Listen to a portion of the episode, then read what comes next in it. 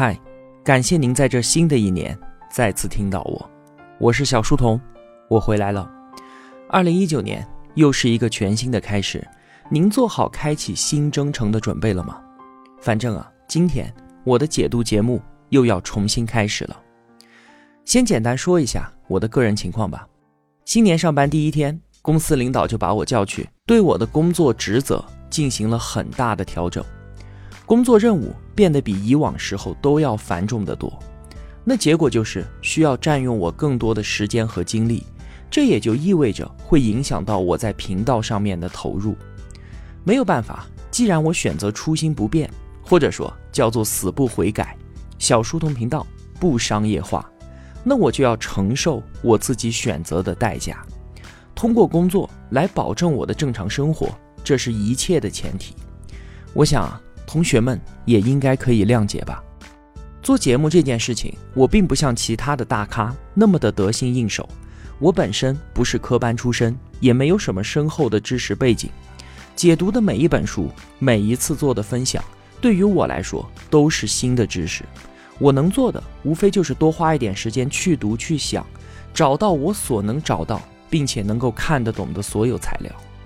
所以啊。一期节目的文案没有十几个小时，我是真的写不出来。对于今后呢，我唯一可以承诺的是，我会一如既往的投入全部的热情和耐心，把频道一直做下去。不管我做的好与不好，我都会在你的耳边唠唠叨叨。所以啊，还请您多多支持吧。那从今天开始呢，您在小书童频道微信公众号里面回复“陪伴”两个字。就会看到我的个人微信号。从今往后，我会在您的朋友圈里面继续陪伴着您。简单几句话之后，正式开始今天的节目。通过节目的标题啊，我想同学们已经知道了，我们要解读的这套书叫做《怪诞行为学》。通过这套书呢，我是想聊一个新的话题——行为经济学。之前啊，我们聊过很多关于经济学的书。像是一刻经济学、小岛经济学、经济学通识等等的，那这几本经济学著作的共同特点，除了他们都是非常的有趣而且简单易懂之外，那就是他们的态度就是崇尚自由市场的力量，也就是我们过去经常提到的信仰那只无形的手，然后呢，批评政府对于市场经济的过度干预。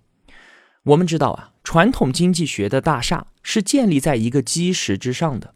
这个基石叫做理性经纪人假设，意思就是说啊，我们每个人作为单独的经济个体都是理性的，我们知道自己的好恶是什么，我们会按照成本和收益的原则来行事，追求想要的结果，我们会理性的追逐个人利益的最大化，这个就叫做理性经纪人假设，而每个人的自利行为呢，在市场这一只无形的手的操纵之下。就会创造出价值，进而增进全社会的福祉。从我们教科书上的供求关系曲线，到华尔街那些令人生畏的复杂资本市场模型，我们所看到的叠床架屋的传统经济学大厦，起点都是这个高高在上的理性经纪人假设。经济学的开山巨匠亚当·斯密他曾经说啊，人类的行为都是理性的和自利的，因此呢。个人福利的最大化就会导致社会整体福利水平的最大化。把亚当·斯密的这句话换一个文艺的说法，就是每个夜晚，我们望向每一座城市，都会看到星星点点的灯火。无论这个世界是仁慈还是暴虐，那些小小的灯火永远长明不灭。他们只是照亮了自己，但却也因此照亮了整个世界。这大概就是人间的奥秘。这大概。也就是传统经济学的奥秘吧。我们之前聊传统经济学的时候，常常都会有同学提出质疑：经济学的观点说的那么好，那么完美，但这一切啊都是理想化的。如果真的按照经济学所讲，那我们干嘛还要制定那么多复杂的经济政策呢？全部交给市场这只无形的手就可以搞定了。所有人都是理性经纪人。那每个人的自立就会实现社会的繁荣。可是啊，我们的世界真的有那么简单吗？我们这些人真的有那么单纯吗？那关于这样的质疑，这些同学说的有道理吗？有的。作为一个学者，我说我只研究经济学，可以吗？这当然可以，没有任何问题。但是如果我们是政策的制定者，那我们就不能只考虑经济学了。经济学对于我们这个世界当然是有解释力的，但是它肯定也是不充分、是不完美的。对于政策的制定，我们需要考虑更多细枝末节的问题，我们需要更加宽泛的思维，视野和角度也要更加的宽广。不单单是同学们会对这些显而易见的问题提出质疑，几十年来，质疑传统经济学的基石，也就是质疑这个理性经纪人假设的学者，也是越来越多。甚至啊，就连传统经济学家内部都会传出这些质疑的声音。他们会质问说：有哪个人会是一部精密的、善于计算利弊的机器呢？人明明是有感情的、有道德的，甚至很多时候人是愚蠢的、是目光短浅的、是会有报复性的、是会有各种癖好的、是会不断重复犯一个错误的，而唯独人不会是永远保持理性的。在我们日常的生活当中啊，就有很多这样的问题，用传统经济学你是没有办法解释的。比方说，为什么我们在买彩票的时候，很少会看见有人去买那些机选的号码？绝大部分人都是自己选号下注。但是啊，机选和我们自己选这两种行为，在理性面前其实是没有任何区别的。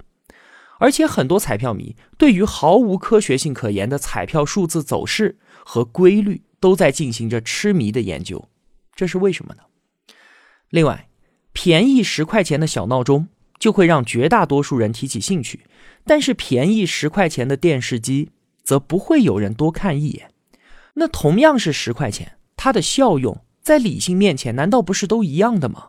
怎么在闹钟和在电视机上所表现出来的？就完全不一样了呢，这是为什么？一万块钱的优惠券肯定可以让人两眼放光，可是法拉利一万块钱的优惠券则永远都是一个笑话。为什么我们平常家里面用的家具，有些呢已经用了十几年甚至二十年都不舍得更换，而一旦我们换了新房子，就会近乎疯狂的把原来舍不得丢的东西给全部丢掉，把家具也全部都换成新的。那同样的，在旧房子里面，我们经常连换个灯泡都懒得，可却愿意为新房子装上几千块钱的吊灯。这几天啊，我想很多同学肯定都拿到了年终奖。那当我们拿到超过自己预期的奖金的时候，自然会非常的高兴。但如果这个时候我们发现周围同事的奖金都比自己要多，我们马上就高兴不起来了，对不对？那这又是为什么呢？再来。免费能够让很多人都失去理智，就算是对自己一点用处都没有的东西，但是只要他免费送，就一定会有很多人去排队。这是为什么？而又有时候，我们义务帮别人干活，自己会觉得很开心。可是当别人提出要给我们钱的时候，我们反而不乐意了。这又是为什么？最后，如果说啊，你去丈母娘家吃饭，带一些水果礼物。自然是再正常不过的。那在你饱餐一顿之后，如果你说为了表示感谢，我愿意向您老人家支付三千块钱的饭钱，如果你像这样说，那你很有可能血溅当场。三千块钱的礼物完全没有问题，可是变成现金就不可以了。这又是为什么呢？在生活当中啊，这些非理性的例子比比皆是。如果这些结果也可以让所谓的理性人在不知不觉当中达到社会福利的最大化，那么这个结果本身就是对于理性经纪人假设的幽默嘲讽。正是因为越来越多的人都注意到了这些传统经济学所不能解答的问题，所以行为经济学也就应运而生了。行为经济学，它是一门运用社会学、心理学和行为学的理论和方法。去研究个人或者是群体经济行为规律的科学，它对于人们各种行为的解释啊，要比传统的经济学更加的微妙复杂，也更加的现实。俗话说呢，就是更加的接地气。行为经济学它不搞纸上谈兵的事情，它都是用大量的实验来证明自己的结论。所以啊，也有人称之为实验经济学。刚才我们所提到的那些生活当中常见的非理性问题，你都可以在我后面的节目当中听到满意的答案。但是啊，从行为经济学诞生以来，传统经济学呢一直都对它是非常的排斥，甚至可以说是鄙视。有人就说，行为经济学你研究的都是一些鸡毛蒜皮、无关紧要的事情。像刚才说的什么十块钱的闹钟、三千块钱的丈母娘等等之类的问题，与其说这是科学，还不如说它就是一些游戏。北京大学经济学院副院长董志勇老师在《怪诞行为学》这本书的序言当中说啊，从来就没有哪一项学科能够像经济学这样令人向往和崇拜。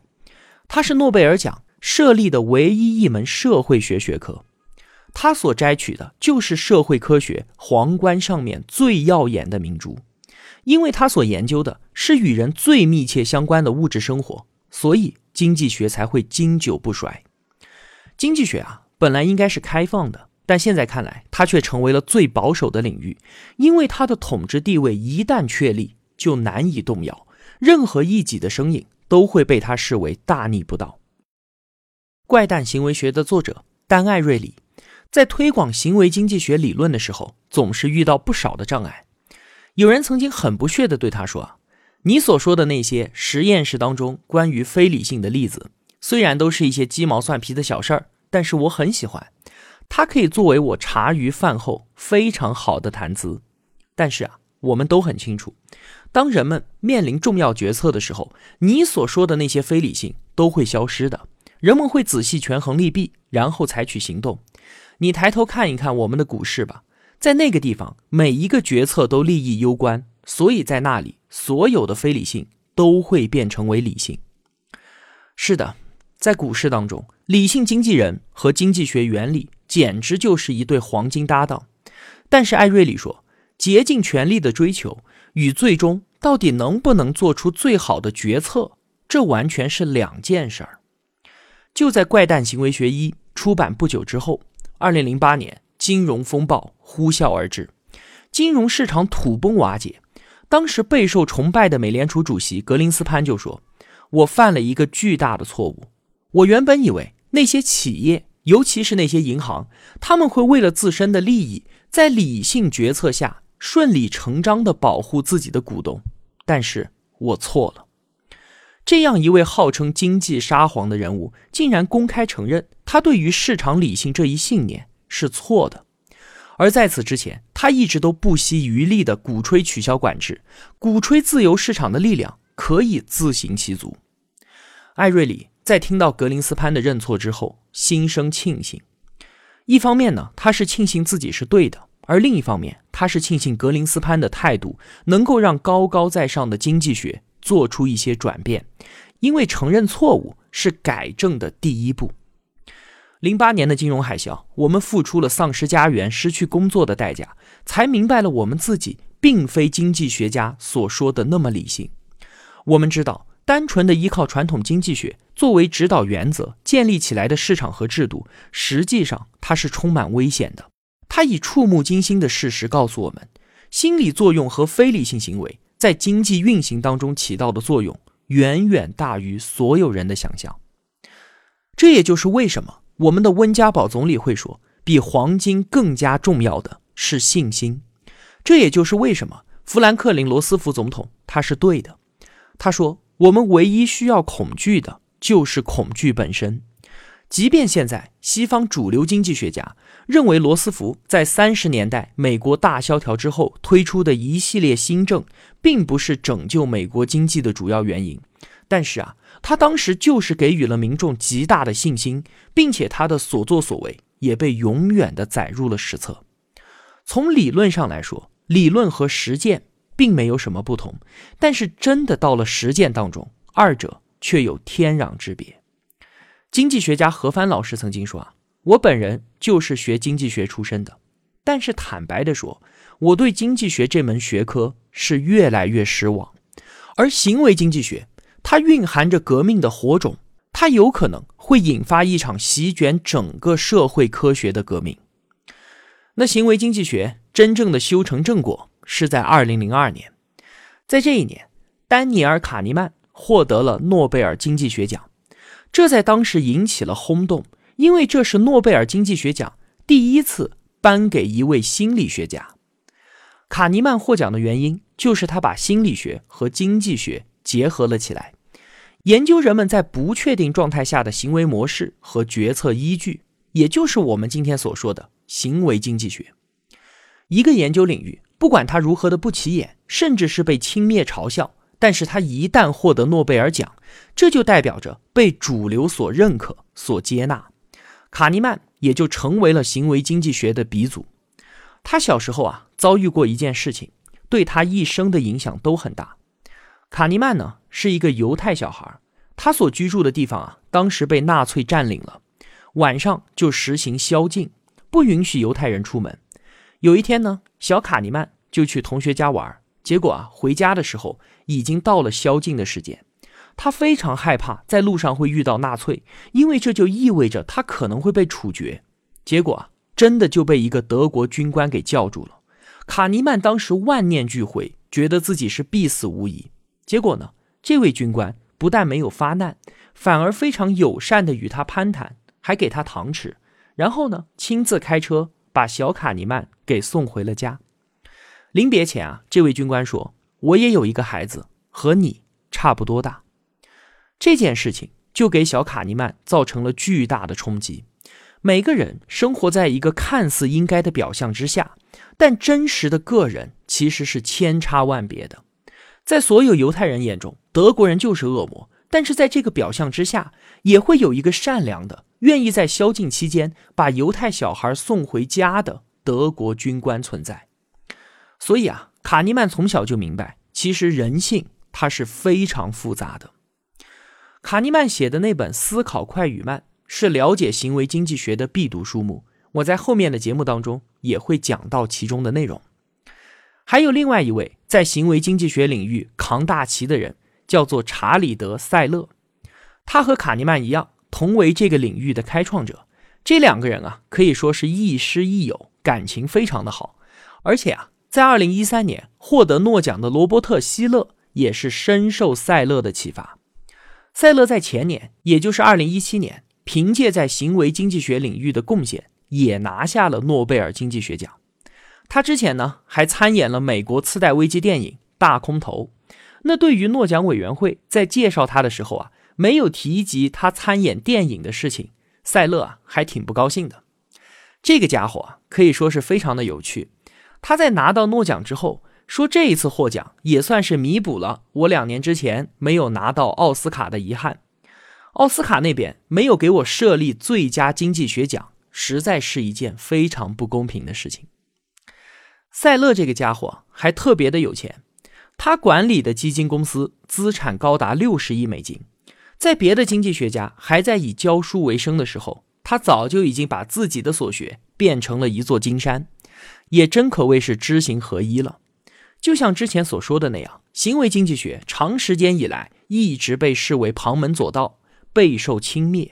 塞勒所在的芝加哥大学，那可是现代经济学的大本营，在里面任教的诺贝尔经济学奖得主不计其数。结果呢，名门正派当中。就偏偏出了塞勒这样的异类，他与传统经济学之间激烈的思想冲突不断的发生。后来呢，他还把这个思想斗争史全全部部都写进了自己的书里面。他的那一本《错误的行为》也是行为经济学领域的扛鼎之作，其中所总结的像是禀赋效应、心理账户和交易效用等等这些经典的并且非常接地气的行为经济学理论，我在后面的节目当中。都会为您介绍的。那到了现在呢，传统经济学也必须承认，人性是复杂的，非理性也在引导每个人的经济活动。经济学的研究涉及社会科学和自然科学的方方面面，它的博大本就该是它真正骄傲的地方。哈耶克曾经说啊，仅仅是经济学家的人不会是一个好的经济学家。在辉煌巨著《国富论》之前。亚当·斯密就写下了《道德情操论》，后者的重要性绝不亚于前者。在那本书当中啊，亚当·斯密也说，情绪、感情和道德伦理，这些都是人类的不同侧面。